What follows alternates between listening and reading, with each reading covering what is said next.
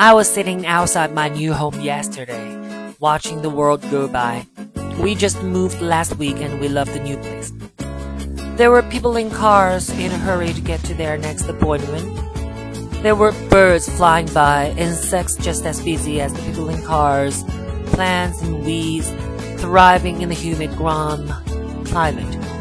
Inside the house, my children were also busy as ever, making a mess of the house, which my wife and I would soon clean up, getting to things, their natural curiosity overpowering our previous pleas for them not to play with lotion or take things apart.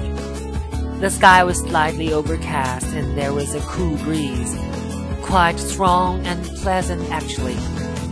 It's not often that most of us just sit quietly and allow the world to pass us by. Why not? What is so important that it can't wait until later?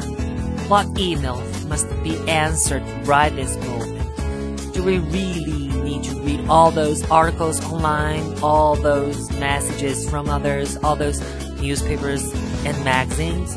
Do we need to have the television and the radio and the internet on all the time? Is life passing us by as we keep our minds super busy? Are we missing out on the beautiful world around us as we constantly think about the future? Just like what we need to do, our anxiety about what might happen and the past, what we did wrong, what someone else did to us, what we said, what should have happened.